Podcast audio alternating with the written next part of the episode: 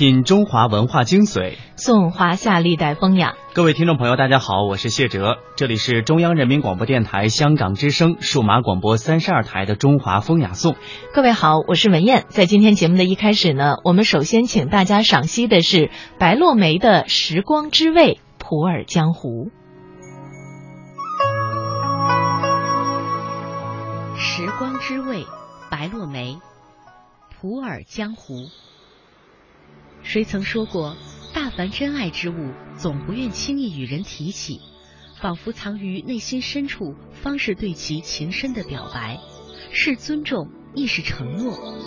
可是对于茶的喜爱却无法遮掩，每日无事闲坐品茶，只做事消磨光阴，亦为修行。几时喜爱上了品茶，于如流的记忆里早已模糊不清。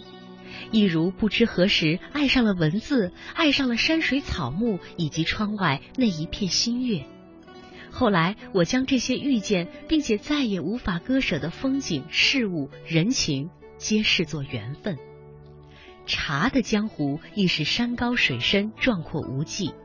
绿茶、白茶、红茶、乌龙茶、铁观音等各有姿态。兀自风流，或含蓄内敛，或傲气豪放，或端雅温柔，或闲散潇洒。春水秋韵，悠悠千载，到底清香不绝。家中的茶叶亦是品类繁多，似乎与茶相关的树叶我皆喜爱。春季之秋多喝白茶、铁观音、乌龙；夏日呢会饮龙井、苏州的碧螺春、无锡翠竹。而冬天呢，则是品红茶和普洱。后来经过岁月的沉淀，所品的茶亦少了许多。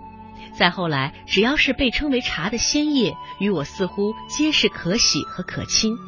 晨起或午后泡上一壶，消解多少愁烦，抵却数个沉梦。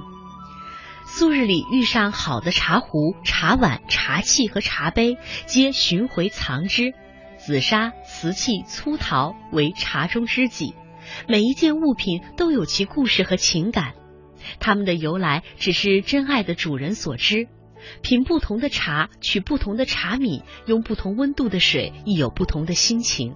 他不信盟誓，亦不许诺言，只在属于自己的杯盏里，与水生死相共。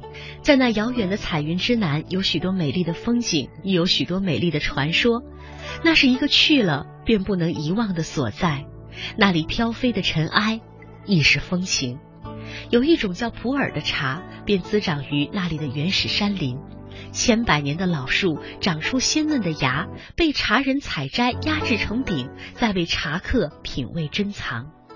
有人说普洱江湖深不可测，许多看似其貌不扬、陈年沧桑的普洱茶饼却珍贵如金。珍藏普洱，一如珍藏古玩中的紫砂、陶瓷和玉器。不只是看其年代，更看其材质和做工。不同的山脉种植不同的茶树，其贵贱亦有不同。云南茶山商贾云集，茶客往来。更多的人说普洱是可以收藏的古董，但不是所有的普洱茶饼皆值得收藏。普洱江湖亦不是如想象中那样静水深流。古树名山，天然材质，原料纯粹，做工精细。如此般普洱茶饼收藏百片，去干燥通风处搁置，数十年后亦如陈年佳酿，历久弥新。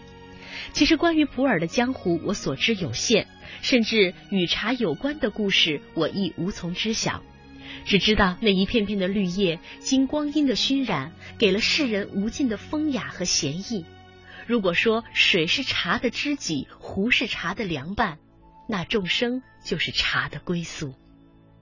待到百媚千红、繁花过尽，最为真纯、最为世故，亦最为深邃的，方是普洱。一株千百年的老树，看惯了消长荣辱、江山更替，自是沧桑不言。一片普洱茶饼，涉世经年，它阅尽众生无数，深知人情风霜，默默地沉浸在漫长的光阴里，无需岁月打磨，就有了气度，有了韵味，有了品格。普洱像一位深谙世事的老者，让来往匆匆的过客渐渐停下了步履，听他诉说昨日的风云。在最深的红尘里，我终与之相逢。那年初见，却有如久远的故交，亲厚知心。他低调沉着，却有遮掩不住的气场和风采。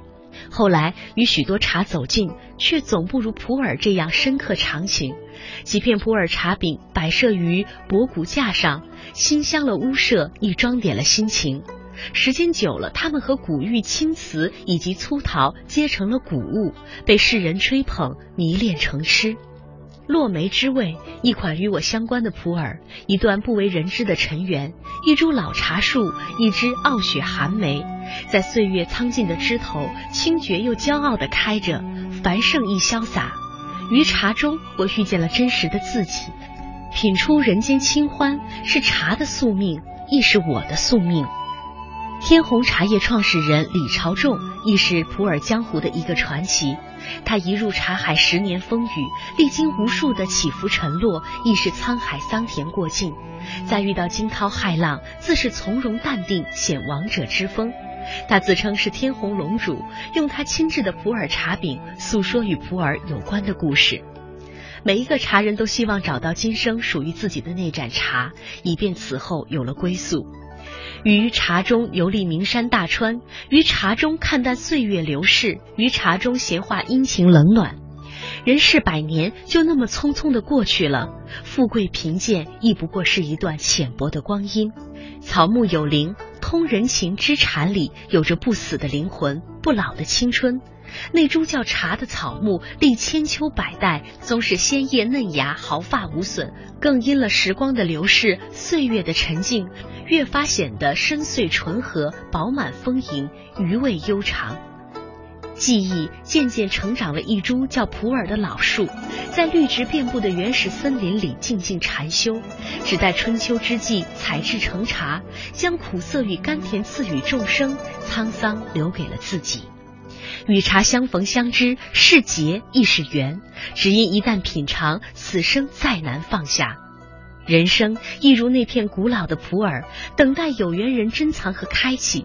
任何的错过与缺失，都是一种遗憾。普洱看似陈旧古朴、深邃难解，实则清淡若风、洁净空灵。一如那个你遇见、懂得并珍惜的人。